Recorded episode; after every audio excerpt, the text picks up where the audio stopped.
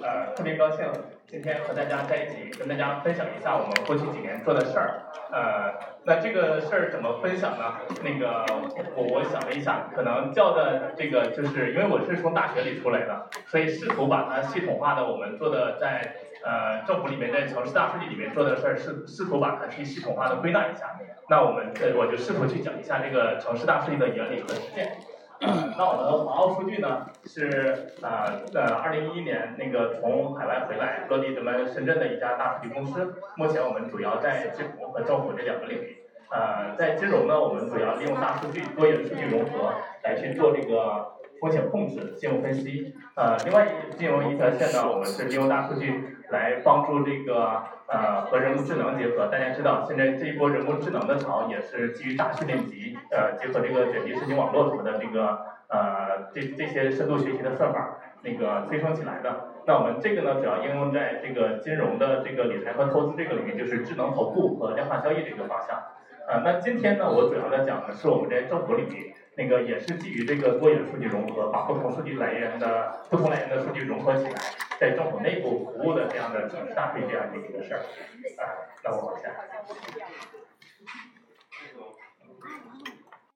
呃，这个事情我为把呃为了把它说清楚呢，呃，就这个刚才说这归纳的这个叫呃，咱们细说哈，叫两化四定律，那个呃这个四化八定律，呃怎么说呢？就是大家提这一波大数据革命，那个呃很多人都觉得说，因为我们在技术上取得了很多突破，但可能更根本的原因，其实是因为我们数据量更大，特别是数据变成一种财富、一种资产、一种资源，让大家把它得到了一个原来想象不到的利用。所以呢，这一波潮呢，实际就伴随着数据的资源化和数据的资产化这两个任务而来的。那在数据资源化和数据资产化的浪潮里面呢，在那个学界，在这个政府这个实操中，也提了一些这个新的理念和的一一些新的方法出来。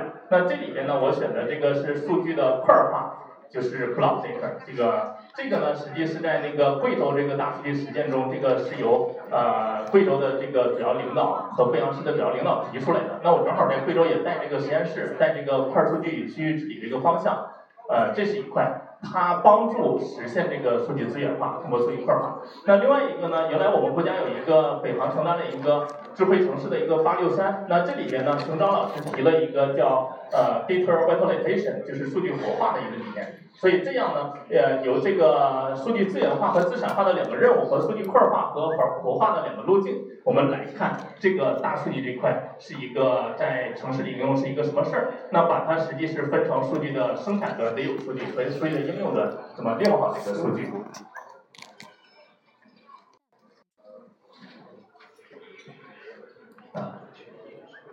呃，那我就那个呃，我可能讲的会快一点哈。那第一个呢，在这个生产端，生产端呢，就是让大家想利用数据，得有数据，对吧？没有数据，这个喊大数据，这个呃，这个只能是比较空了。那大数据，这个只有这个数据和这个技术结合，才能做一些事儿。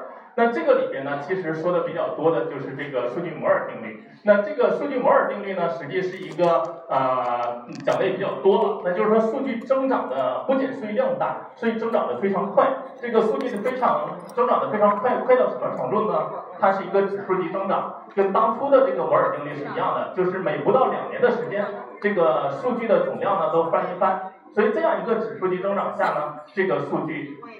大做规划的时候，大家买设备的时候，可能就要一定的前瞻性，要不那个一不小心，很快的就那个呃过期了。所以这个我也不详细解释了哈。那个第二个呢，在这生产端，那第一个是说我们有足够的数据，这个摩尔定律说这个世界上有足够的数据可能成为数据资产，但这些数据能不能成为数据资产呢？那这个呢，实际你是得建一个蓄水池的。这个我形象的说，它是一个蓄水池定律。那这个是怎么说呢？呃，这个大家都说，其实这个在二零一二年左右的时候，那个美国政府开始推这个大数据，其中有一个提法被引用的特别多，说这个奥巴马提说大数据是二十一世纪的新石油，实际赋予了它一个资源属性。那在二零一三年的时候时候呢，我们国家主席那个习近平视察这个中科院的时候，也提了一个，说二十那个大数据呢是未来时代的自由资源，谁掌握了大数据呢，谁就那个掌握了未来。那这样一种资源呢，它是不是真的说？呃，这个有了数据就成为一种资源，其实不是的。这个我们石油资源是靠天吃饭吃饭，靠亿万年的沉淀来的。数据资源呢是靠人吃饭，是靠人的智慧、靠技术、靠这个思维来去积淀的。所以这个这个第二前瞻性理论说的就是这样的一件事儿，它不会天然成为一种资源。那它和这个这一类生产端呢，和数据的采集沉淀能力就非常相关。所以我刚才讲过，这个定律这个事儿呢和定理不一样，定律呢就是一个规律。可能呢，它不是很精确的规律。那我试图把它背后的一个呃这个呃一些要点点出来。所以这样呢，我们因为我今天讲的是城市大数据，我们在城市大数据里边呢，就必须去系统化的去构建这样城市的数据的蓄水池。换句话说呢，要构建这个城市的数据生产体系，让这数据资源呢能汇集到城市，让这个城市呢能成为数据资源富集城市，从而呢呃让这个城市有数据，从数据输血。这个数据造血，那个呃，这个数据输血转化为数据造血。那这想说呢，其实国内有二十来个城市都建了这个数据交易所。数据交易所是干什么的？是买卖数据的地方。那我们看那个这个远古时代，很多这个贸易集市的发展，很多城市的发展是和集市的发展相关的。那这个时候呢，是试图试图把周围的这个资源放在这些集市上交易。所以在大数据发展的初期的时候呢，实际是一个数据输血的一个时候。但是这个血呢，输的这个现在也不是呃呃这个也也正在发展的一个理念。但比输血更关键建的呢，是自己这个城市有没有数据造血能力，有没有这个蓄水池。所以这个说的是这样一个事情。那这个在一个城市里怎么建这个蓄水池呢？呃，今天时间关系啊，我就不会讲的太细。所以刚才说这个采集能力和这个沉淀能力，比如说采集，那像呃，结合我们在深圳做的这个这个城市大数据这个实践，目前深圳呢是我们国家新型智慧城市的三大标杆市，而且是这个三大标杆市里唯一一个一线城市的标杆市。那我们做的呃，深圳这个在深圳实际我们利用五年时间，帮助深圳市政府汇聚了有一百五十七亿条记录，这里包括大概有五千万人口，就是深圳的历史人口到过深圳的，现在在深圳的，这样有五千万人口。那这个里面这些数据是怎么来的呢？其实它的这个呃呃这个这里我还没讲这个，其实它的第一来源不在这里。第一来源呢是以前沉淀出来的数据，在各个委办局里边。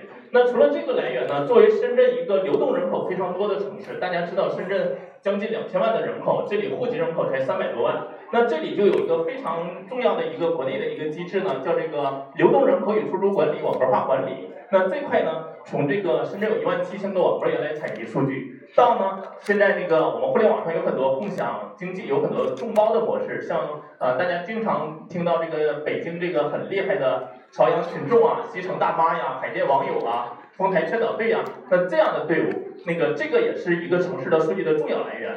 那另外一个呢，在第三个，在我们新的这个时代里边，把这个传感器、物联网用于这个大数据的时候，那大大家会发现，说这里边呃有人有很多小区现在深圳的出入都不准用锁了，用的都是这个卡。那办卡的时候呢，希望做居住登记，那也能那个知道呢这个里边来了什么样的流动人口。所以这个呢也呃升级了这个时代。但现在那个最新的呢，可能随着这波人工智能的浪潮，大家看到我们中国的城市本来摄像头布的就比较多，那现在人脸识别呢也在那个各个层面上获得了应用啊，所以在一些公共场所，在一些需要这个安全控制的一些场所呢，包括甚至于小区这一级。机场这样的，现在都在把这个人脸识别和这种像这个呃这个嗯这个 WiFi 和这个呃呃移动网络这个探针结合在一起。那这个时候呢，变成了原来没有收集的这些数据都收集了，所以这个是一个重要数据来源。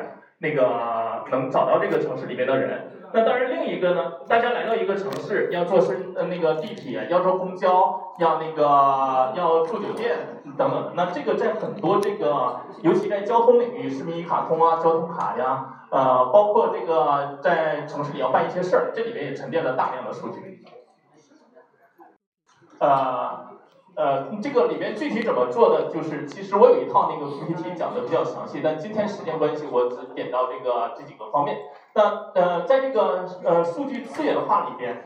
当这个数据我们有意识的建了这个蓄水池，它就能成一个定律，就能成一种资源嘛？那我们大家回回顾我们这个我们在 IT 行业的这些人，回顾我们从前的做的这些事儿，其实不是这样的。那从前我们是什么样的呢？从前这个整个的软件和这个 IT 产业实际服务于这样一个目的，它服务于用户需求。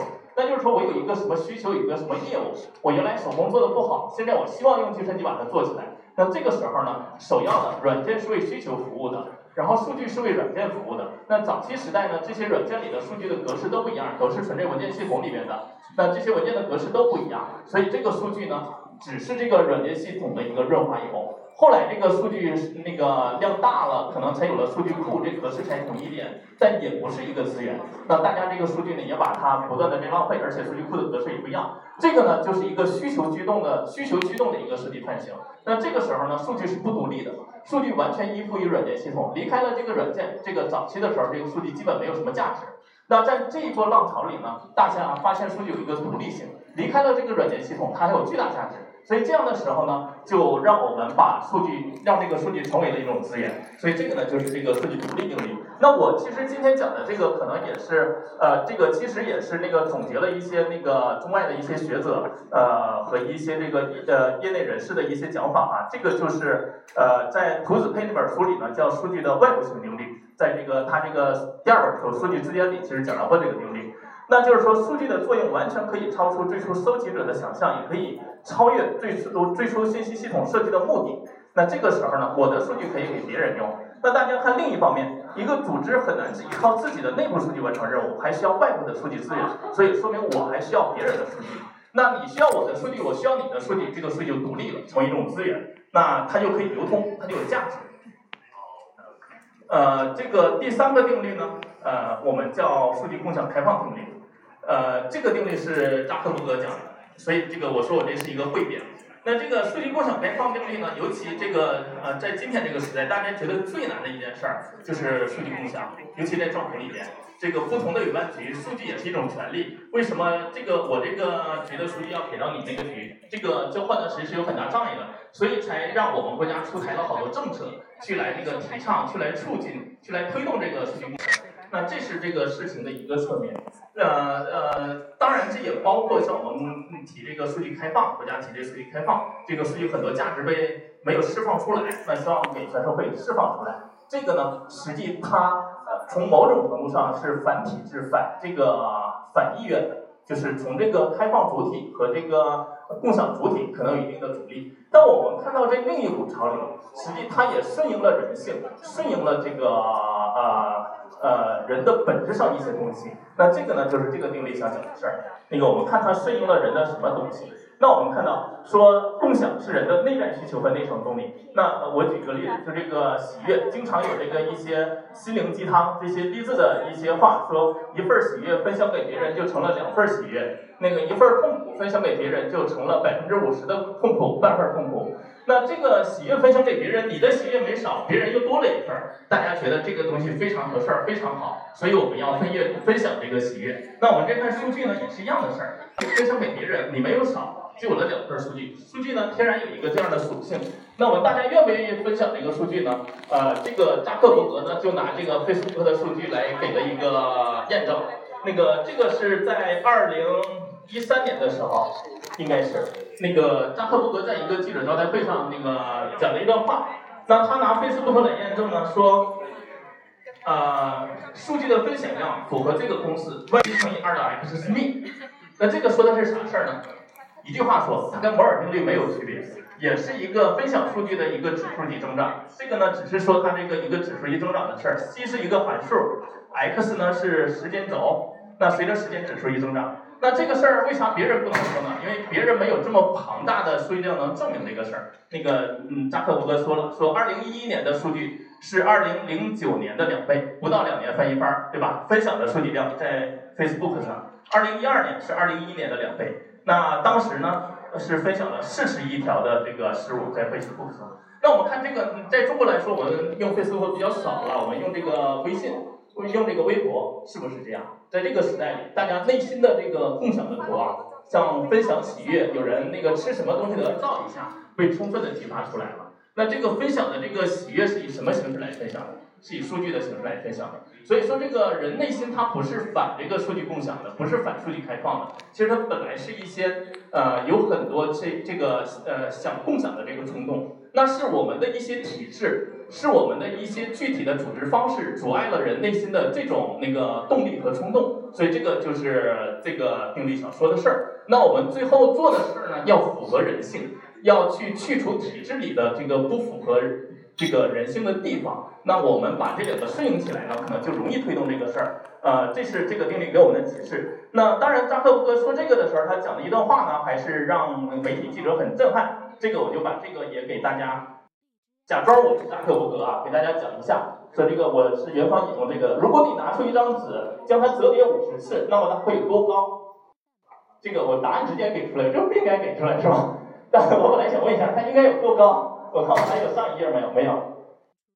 那个我要把这个捂上，大家看说它有多高？一张纸厚度呢？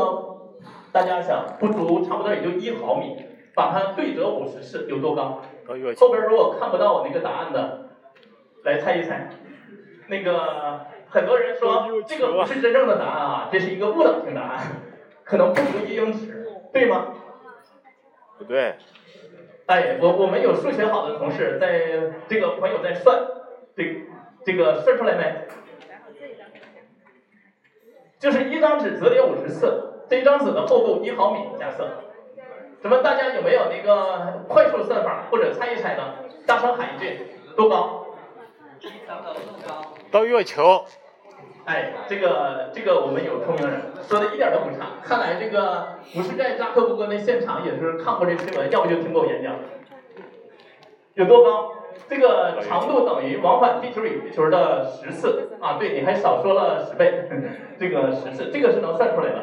这个说的是什么呢？是一个指数级增长的事儿。学计算机的搞算法的都知道这个。这个实际这个 NP 问题就是指的这类问题，那还是非常超乎人的想象的。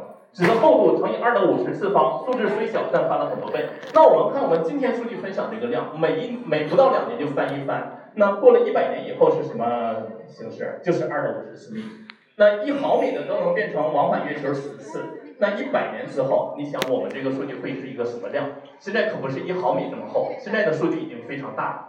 所以这个就是这个扎克伯格定律解决的事儿。那他最后说了一句，说全球的数据分享量每两年左右翻一番。那这个跟我们说，我们怎么打通政府这个数据？所以在一个城市里，要系统化的构建城市的数据连接，构建这个数据流通体系，让这个城市成为数联城市。那时间关系呢，这个地方我也点到为止，就是这个数据的流通，包括在组织内部流通，比如说组织内部数据从委办局之间，因为我今天讲的是城市大数据，主要是政府的数据，呃，委办局之间的数据流动，那这里包括点对点的一个业务系统对一个业务业务系统的数据交换，也包括有一个像 hub，一个像交通枢纽这样的有中心的一个交换，特别是这个数据的集中，这个也是现在国家倡导的。那这个呢，就是在组织内部，它这个怎么交换的？另外一个呢，在组织外部的交换。那政府的数据能不能给社会用？那这里首先呢，非敏感数据是可以的，现在也是国家倡导要求的，就是城市数据开放运动。像我们深圳也开放了我们深圳的数据，那个沈阳、贵阳、北京、上海，国内有几十个城市开放了数。呃，那这块呢，正好像深圳、沈阳那个这个数据开放平台呢，都是我们华奥建的。贵阳的数据开放平台也是我们参与的。所以这里边呢，那个实际呃，这个一波运动还在往前走。那有很多的数据开放出来，特别是交通数据，能支持大家做很多事儿。气象数据。那另一块呢，就是收费模式。像这个交易所就是买卖数据的嘛，刚才说这是一种收收收费模式。但恐怕更长久，这个更影响深远的，呃，更实质性有作用的，可能是数据运营这种模式。特别是这种联合的数据产品化。所以大家看到有很多联合数据产品化的这样的公司的呃出来。比如说这个联通云那个云联和移动联动优势啊，那什么这这个有一个，当然这个呃有很多这样的公司，当然这个也有一些体制上的问题，现在有的地方也在收口。那我们看一个城市呢，它就是一个蜘蛛网形状的，大家看这里圆柱的都是数据库，方块的都是业务系统，就是这样的一个。这样的一个城市里边的这政府里边的现状呢，其实你不知道很多事儿，不知道这个城市有多少人，不知道我爸是谁，呃，谁知道我爸是谁？那个公安局知道，我户口本上有，但是你办事那个单位他就不知道，所以这个就是说这个呃蜘蛛网问题，每个人都在盲人摸象，都不知道整体的象是什么样的。那个就要做很多奇葩的，甚至证明我没犯过罪，我没有犯过罪，政府不知道吗？因为所有犯罪记录都在政府这儿呢，对吧？我也没有结过婚，每个人都是只见每个业务系统都是只见树木不见森林。那这个时候呢，在政府实际它是一个纵向业务系统的一个烟囱林立的这样的一个形呃形式。那这个呢，形成了很多这个无数的这个数据的孤岛。那这些孤岛呢，要把它打破的时候，有一个层级。在哪个层级做这个合适？那以我们中国的现实呢，大部分和老百姓打交道的系统和企业打交道的系统都建在城市一级，所以这个最佳的这个数据的横切面呢是在城市一级，让它数据互联互通。这个就是我拿深圳举的例，我们在福田做福田智慧城市的时候，调研了福田的这个所有的这个业务系统，那这里头是和这个危机相关的。那个呃，这个和危机局相关的有这么多，还不完全局里，危机局里大概有二十到四十个业务系统，这么多，所以大家想象一个城市四十个大的委办局，一共有多少个系统？所以那个首先这一件事儿呢，就是要为大数据打开水龙头，让这个数据呢能共享出来。所以这个就是扎克伯格定律。我觉得在这个里边，当然我们也可以不叫它扎克伯格定律啊，这个数据共享在我们呃城市大数据里边。呃，是一个很重要的一个事儿。那很多城市十年前开始就建了很多数据共享交换平台。这个最开始呢，刚才我讲到，它是点对点的。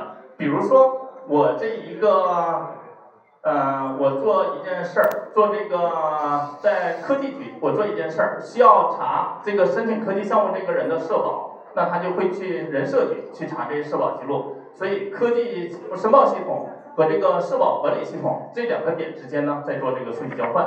但后来发现，大家我们算一个算数，这个一个城市里能有上千个业务系统，比如说有一千个业务系统，那那个每两个点点交换，那这要多少交换链路啊？是大概一千的平方这一级的，那是一百万。但是呢，如果我们有一个像交通中枢纽这样的中心交换，大概有一千条链路就可以了。所以这个当时许勤在深圳做市长的时候，曾经那个要求过，说在我们做这个呃数据汇聚这个之后呢，所有深圳要拆除所有的点对点的数据链接，都要和这个中心交换。那这个时候，一个城市就有了一个数据中心。这个数据中心呢，首先它就是这么来的。那这件事儿呢，能把城市里所有的新的技术的这些点，不仅是业务系统，就能给连接起来。我们大家看到像这个云计算啊。像这个物联网啊，每一个智慧的探头，像人工智能啊，今天每一个监控的这个节点，这都被连接起来了。天空里飞的都是连接人事物这样的无线无线电波里的数据。那这个还有一个问题，虽然它中心交换了，但我们的数据在天上，刚才大家看到那个无线电波飞来飞去，但它不落地，对吧？所以这个很多时候是一个雁过无痕的一个事儿。它没落地，其实你呃有很多城市的市长都会被一些重点工程来驱动着帮助协调数据，因为跟局长要数据，这肯定得市长要啊。所以今天这一个重点工程让我协调的这个数据，可能明年又一个重点工程让我协调还是类似的数据，市长也很累。那个只不过这个是不同的这个需求方，呃这样的。那能不能一次性的把政府这个数据把它变成数据资产，把它那个沉淀下来？那这个时候呢，就是数据不落地的数联城市要变成让数据落地的数联城市，所以这个就由数据共享变成了数据集中。所以我们说，中国这个目前从二零一五年开启的这一波这个政府大数据的这一波潮里面，那个呃，可以这么说，就有很多城市，首先是数据就没互联互通、没共享，但是呢，数据共享了以后，数据未必集中了，数据集中了以后呢，数据未必融合了。数据融合了以后呢，数据未必利用了。大家那个体会我刚才说这个几个递进城市，结合后边这几个定律呢，我们应该看就可以看到这里边，呃，一步一步的这样的阶梯走，这样呢，才让这个数据不是在天空中飞来飞去，这个数据没有浪费，成为了一种资源。所以这块儿呢，我应该就，呃，那这个呃 这块一个城市里的数据就是这样的现状。那我刚才说这个事儿，就把这碎片化的数据垃圾变成了我们高质量、高价值的数据资产。所以我看我是不是这个数据资源化的四个定量说完三个了。那最后一个呢，叫养鱼池定律。这个数据是要加工的，我们还要建一个养鱼池。所以这块呢。还是用套用我这个句式，就是说这个数据的加工能力取决于城市的数据的汇聚和这个清洗融合的能力。那怎么做这个加工呢？这个数据里边有深加工，有这个初加工，对吧？初加工就是把这数据给它关联起来，把它变对了。那这就是 data cleansing，就是数据清洗，那个多来源的数据给它融合起来。那把这个敏感数据，如果想对外用的时候，给它脱敏去隐私化。那这深加工呢？数据加工呢？这个时候就得到了高质量、高价值的数据。但深加工呢？数据加工出来它就不是数据了，它是一种产品。那这种简单的产品，比如说像那个蚂蚁金服里很多这个芝麻信用，芝麻信用就是一种数据产品。那就是数据深加工了以后成了芝麻信用分儿。当然，这个现在还有很多更深入的这个加工方式，比如说人工智能时代来临，大家看到这个人脸识别，人脸识别这一波浪潮实际是基于这个大大批量的大训练集。这无数的人脸把它训练出来，训练的结果是什么呢？是人脸识别里面这个卷积神经网络呀等等的这里面这些参数。那它的是一个最后是一个人脸识别软件，这个也是数据的一种深加工。所以这个数据加工呢，就这两种加工模式。那这里我讲一点这个初加工。第一个设备呢，把数据关联起来，像一个搅拌机一样，这个是数据的我们形象的叫法。那当然它不叫这个名字，叫数据搅拌机。那把这个数据里边错误给它。找到相当于一个体检，这就是数据炼油厂里的第二种设备，这个我们叫数据这个体检机。找呃像查毒软件一样，那发现了错误以后，还要把这个错误给它改正过来。那这炼油厂里的第三个设备呢，相当于一个干洗机，把这数据给它清洗了。所以这样呢，我们就可以把拿人的数据为例，我们就可以把碎片化的人的这个关于人的这个数据垃圾呢，变成高质量高价值的数据资产。那具体的这里边可能有一些技术，所以这个呢，就是我们现在城市大数据里面的主要任务。那这个事儿呢，其实我们国家也充分注意到这个事儿。大家看到这个国家“十三五”规划里边第二十七章叫实施国家大数据战略，那这里头明确把大数据作为战基础性战略资源。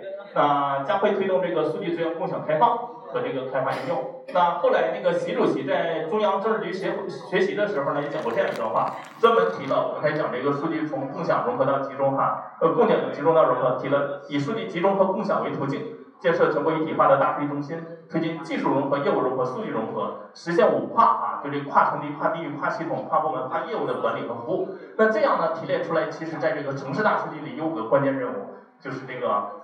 呃，我刚才说这个，共享了，城市里数据共享了，不一定集中了。我这个顺序要交换一下，共享了不一定集中了，集中是把它物理放在一起，集中了不一定融合了，融合了不一定对外开放了，开放了不一定应用了。所以这个哪个城市在这五个阶梯里爬到这个每个阶梯做的更好，爬到顶儿，那可能是我们老百姓的福气。那这个绝对是大数据五星级城市。前两年这个好多城市在评五星级城市，比如说像沈阳、贵阳都是国内大数据五星城市。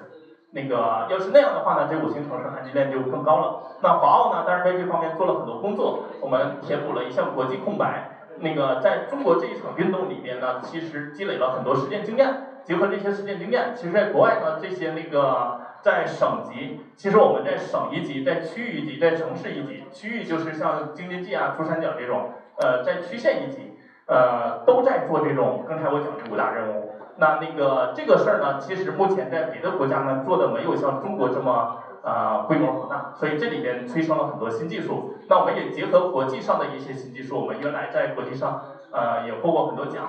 那个也嗯得到了深圳孔雀计划的支持，那我们也推出了这种五化的这个 GLDM，那特别是我把这个数据块化和活化的这个这两类技术呢也做这里边了。块化呢，实际就是把小数据变成块数据。今天可能时间不够，没有时间仔细讲，但这个几个定律呢，基本定义了这样的事儿。那这个里边呢，也包括一个城市里所有的数据资源的目录都在哪儿，是什么样的数据，共享的目录、交换的目录、开放的目录、交易的目录、资产的目录。等等，这个呢也都做上呃，那这个呢，它是一个这个技术细节，我就不讲了，就给大家稍微看一下。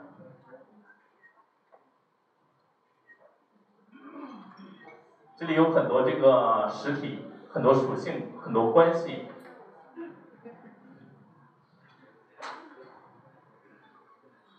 这样呢，给城市构建的数据养育池，就形成了这一个有造血能力的一个数据资源的富集城市。那看一下，可能我时间是不是到了？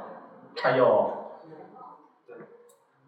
如果到了，我就给大家翻一下吧。啊，还还没有到啊。那个，那我这个数据资源化，这个生产端就讲完了。生产端只是让大家有数据。其实今年年初的时候，有一篇广泛流传的一篇文章，呃，那个我看了。第一眼，那个心里一跳。这篇文章的题目叫《大数据的寒冬来了》，我就是做大数据的。那个仔细看了这个文章的内容，呃，我想想，这个心还没跳。就是我觉得这个大数据分上半场和下半场。那个前面呢，其实我们在这篇文章是可能某种程度上是这上半场和下半场的分水岭。那个上半场是啥特征呢？大家都看到大数据是石油，那个像蚂蚁金服、像微粒贷这样的也创造了很多价值，所以大家拼命的去生产数据，去那个清洗数据、加工数据，去获得这个数据资源。这是上半场的，去那个跑马圈地占资源。但那个这个资源的变现，并不是一夜之间的。大家发现投入好多金钱，拿了这个资源以后呢，明天。过了几个月的时候，发现这资源还在这儿睡大觉，它没变成那个实实在在的钱，所以这个时候呢，大家看这个眼眼光就有点不一样了，就觉得说你这说大话吧，这个这个事儿哪有哪有那么好？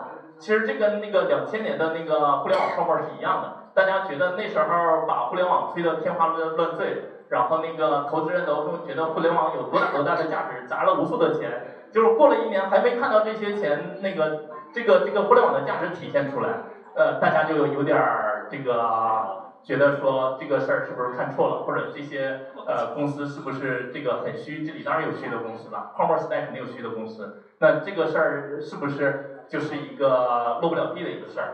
所以是那个这篇文章呢，我理解就是这样背景上出来的。那大数据的价值把它显现出来，需要这个下半场，就是数据的这个应用端。这个数据怎么才能创造价值？那必须和业务场景结合，而这个呢，不是一蹴而就的，不是一个月、两个月，不是一年就能搞出来的。所以我们看到互联网那波那个浪潮的时候，两千年之后，两千零一年死了一批公司。我原来在上公司那个时候，上那个服务器都卖不出去了，原因是啥呢？因为两千年之前买了无数服务器，那些互联网企业都倒闭了，把那个服务器呢变成二手服务器在卖，所以它新的服务器就卖不出去了。那我们要放在长一点的历史时光里看，在零五年之后，随着百度那个 BAT 他们的上市，他们创造价值，那互联网的价值有没有？当然有了，只不过不在二零一一年，是在二零一五年之后，特别是在二零一零年、一二年之后。今天我们看这个，像腾讯和阿里都赚得盆满钵满的，是吧？那大数据呢，可能也要经历这一个劫，也要经历这一个从那个过这个。这个急迫的这个期待，到大家终于能平下心来等待这个婴儿成长，让他在几年之后催生大数据领域的 BAT 这样的一个时候，所以我这个应用端呢就讲这个数据这个变现和估值的事儿。那这个里面呢，大家其实都想找到这个呃大数据时代数据太多了，但这数据不一样，有的数据那个价值更高，有的价值更低。另外和我的现实情况有关，我有了一部分数据，我再拿另一部分数据，价值可能就高。拿那一部分数据价值可能又低。我举个例子，比如说我这里边有我的左脚这双鞋，然后我再拿到十双我左脚这双鞋，我还是没啥价值。其实你有了左脚这双鞋，你找到我右脚这双鞋，这个价值就完满了。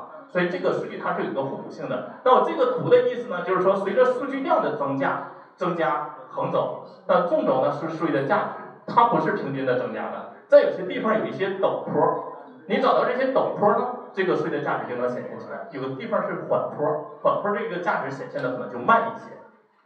那这样呢，又催生出来这个第五个定律，就是这数据资产化这个定律，叫跨界交换定律、第一增值定律。我也把它叫流通回血球定律。所以这块呢是实际这个细节我就不讲了。那这块呢，实际就是告诉我们呢，跨界的数据比单一来源的、单一领域的数据的价值要大。时间关系哈，这个大家自己看，就是说它滚雪球，其实它解决了滚雪球的动力的问题。那第二个增值定律呢？这个数据只差一点形成闭环的时候，你让它形成闭环，它的价值就大，这也叫相对完全定律。那这个闭环是一个什么样的？这个我也不讲了。那数据小做运营，那个什么样的数据？那个大家都说我有这个爬虫能力，那个能爬很多数据，对吧？这个爬虫能爬类的数据，它的价值不会很高。那且不说它本身的价值高不高，就说这个事儿的这个，因为它没有稀缺性，就跟房地产一样，跟学位一样，它没有稀缺性，你能爬我也爬，所以这价值它会天然的在这个供需关系里就会降下来。稀缺的数据呢，价值才高，所以这个是数据的价值定律和这个数据运营有关。什么最贵？是人才吗？不是人才。那个查谷歌、查百度，这个应该是数据。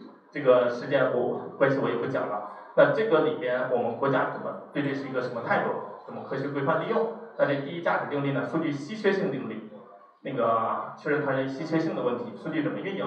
呃，那个这个，尤其今年六月一号之后，我们出台的这一项法律和一项这个司法解释，这个呢，对这个让这个数据呢，从灰色地带很多地方都变成了黑白分明的，有清晰法律界定的这样的一个事情。那法律怎么界定的？时间关系，主要在第九修正案里边和这个司法解释里边，那个，然后怎么运营？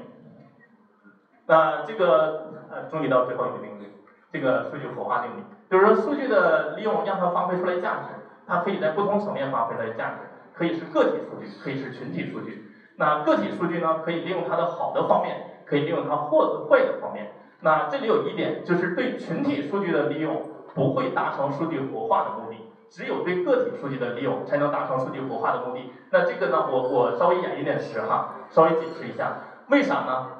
我们看什么数据最准确？我们在银行里的数据最准确，因为这个数据是活化的数据，是活数据。银行如果把我的这个存款少写一百块钱，我一定会去找他的。那个这个就是活数据。但是呢，什么样的数据呢不准确呢？说深圳有多少人口？那个有人报两千万，有人报一千万，跟我没有任何关系。你报一千五百万，我也不会找你，我也不知道是不是把我少算了。那这就是数据的群体应用，它就不是一种数据活化的应用，个体应用才是。所以这里讲呢，就是第一个讲的是数据活化的应用，怎么利用个体数据在政府里面服务民生，呃，能能不能自动填表？时间关系啊，这新华社和人民日报有好多这个文章讲这个事儿，能不能支撑我们一号走城市？那这个里边，呃，能不能解决这个通过大数据来解决这个身份认证的问题，解决这个智能填表的问题？大家不用填这些表了。解决这个各个库的这个活化和同步的问题，然后解决这个不用证明我爸是我爸，我妈是我妈的问题，从这里边，那这个里边还能解决这个不用提供各种证件的问题，这个呢，这个都是个体应用，这里哪个东西错了，你都会找这个政府的，所以这些数据呢，如果这么用起来，我们城市的大数据资源库它是不会错的。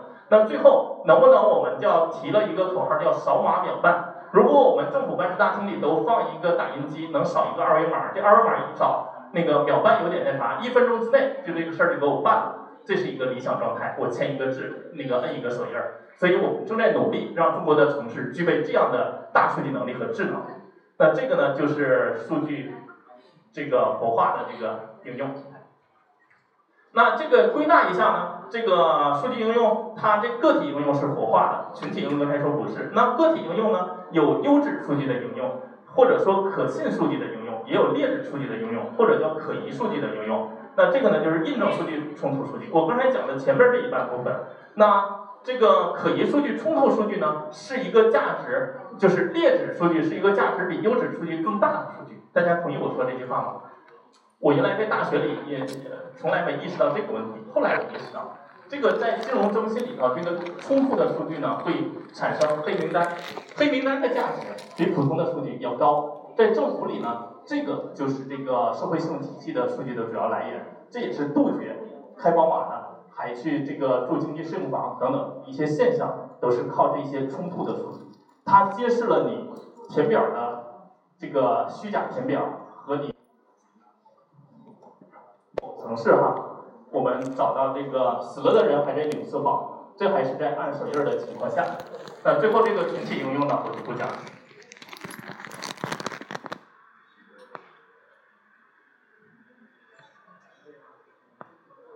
所以呢，一个城市呢，通过大数据可以成为数列城市、数据城市和数据生态城市、数生城市。谢谢大家。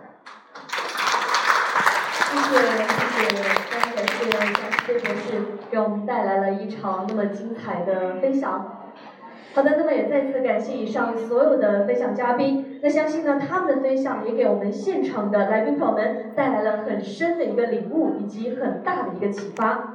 那么在今天的最后，我们也为大家准备了圆桌论坛会议《群雄逐鹿大数据之巅》。那也是方便我们现场的来宾朋友们更近距离的和我们的嘉宾去探讨问题。那么，让我们用热烈的掌声，有请。乐信集团研发副总裁史洪哲先生，任子行网络技术股份有限公司副总裁李斌辉先生，摩根数字产业孵化公馆集团有限公司首席执行官谢元硕先生，深圳易信科技股份有限公司执行总裁张丽云女士，腾发梧桐旅游投。